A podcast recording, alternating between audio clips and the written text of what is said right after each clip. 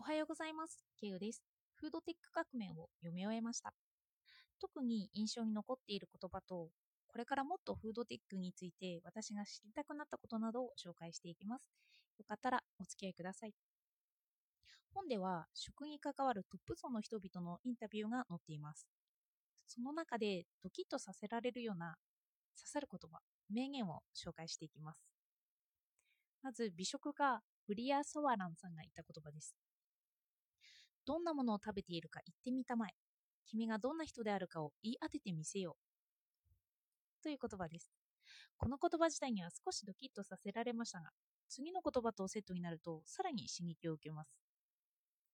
今の機械化、効率化、便利さの追求の先には、人は賢くなくなる可能性が存在する。人間の動物化というのは考えることなく与えられたものを食べてしまうことだというふうに本で述べられていたんですよね。もしあなたが食べているものを言えなかったり、言えたとしても、なんとなく食べていたとしたら、それはすでに賢くなくなっていて、動物化している可能性があるということなんですよ。本では、もっと食の多様な価値を深く考えて、世界に伝えていくことが重要ではないかと書かれていました。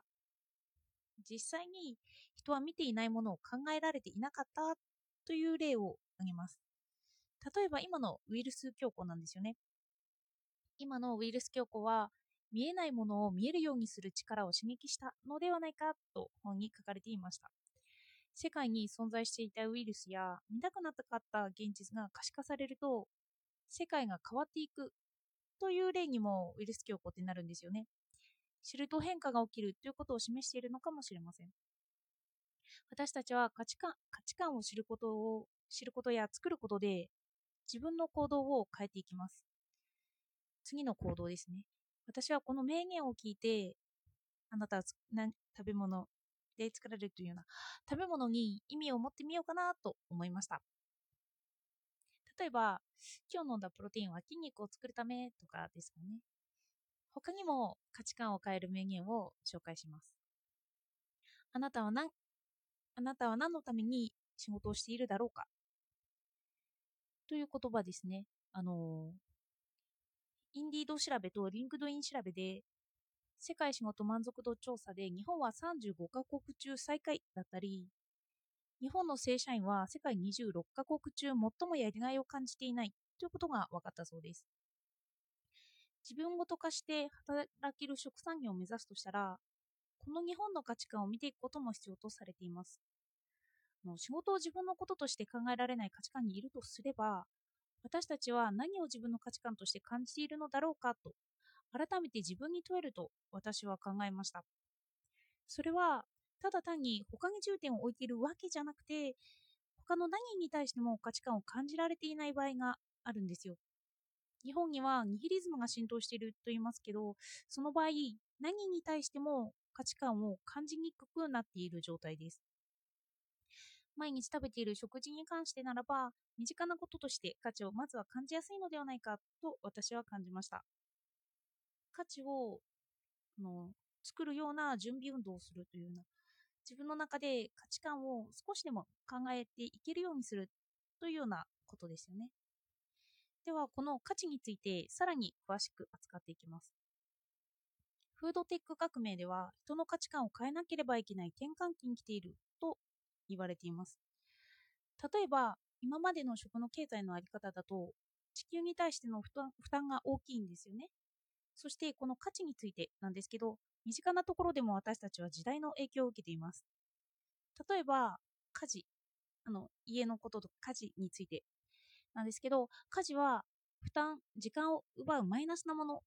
という位置づけが高度経済成長の頃からなされていて、家電が自動化に切り替わってきたと本で述べられていました。そしてこれからの発想でこの価値観を変えたいと本では述べられているんですよね。料理で得られる満足度が料理体験と料理スキル獲得と空いた時間で好きなことができるという料理自体の時間が短縮されなくても満足度を高くする価値観に変えるこのような価値観の変容を目指しているとありました人は思考によって行動を変えられることを示されている例です。例えば、食べられればいいからこの場合は、まあ、食べ物の、うん、美味しさと、美味しさというか、結果というよりも、家庭に価値観を置くという考え方ですね。1日に3回ある食事ということを意識します。食事のことですよね。食事をより大切に思う。すると、食事に意義が生まれやすくなると述べられていました。価値観を変えようと言っていますが、変えるための意義を紹介していきます。あの例えば、フードロスですよね。フードロスをよく思わなくても、それが実行できていないという例を本から抜粋します。食材を廃棄することが心苦しすぎて、廃棄を減らそうと努力したら、その結果、売り上げが激減した。慌てて廃棄率目標を元に戻すと、瞬く間に売り上げも元に戻った。経営者という立場で考えると、廃棄率を高める方策しかない。辛い。これが現実だ。という言葉ですね。利益追求の個別最適化が社会全体で見るととてつもなくマイナスインパクトを生み出しているけれど、それぞれの主体は必ずしも悪い行いをしているわけではない、と本では述べられています。フードシステムを最適化するには、短期的には局所的にウィーナーとルーザーが生じる。そういうことを理解するべきだとあって、でもそこで止まっていては問題を解くことはできないよと述べられています。私たちは価値を選択しながら行動しているとわかります。価値を変えていくことに関しても哲学なども役に立つのかなと思いました。哲学は価値の元を考えていくからです。フードテックは手段に過ぎず、そのあるべき目的は食及び料理を通じて生活者と地球にとって明るい未来を作り出すことであると本で述べられています。フードテックが全てではなくて、テクノロジーが生活の一部として私たち個人が使いこなせるようになることが目的。そのテクノロジーを使いこなすことが目的なんですよね。自分たちで作りたい未来を思い描くことであって、の未来を予測するのは最善、未来を予測するのに最善の方法はそれを発明することだと本にありました。の発明するということは価値を考えていくことでもあるんですよね。それは発明とは言っても既存のものを他の視点から見ることでもあります。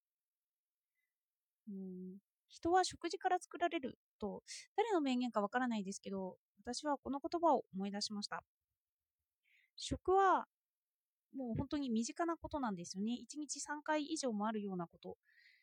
それで、その食事から私たち自分が作られていくんだよと、あの自分の体型とか、それ以外のもので、どんどん拡大していって地球にまで発想を及ばせることができる。そういうふうに意識を持つと、食に関しての価値観を持ちやすくなると感じました。まあ、価値観を食事からまずは考えていこうという取り組みですね。一番身近な例からという感じです。なので、食べ物を身近に考えていく価値観。このようなことを今日取り扱いました。では、お聴きいただいてありがとうございました。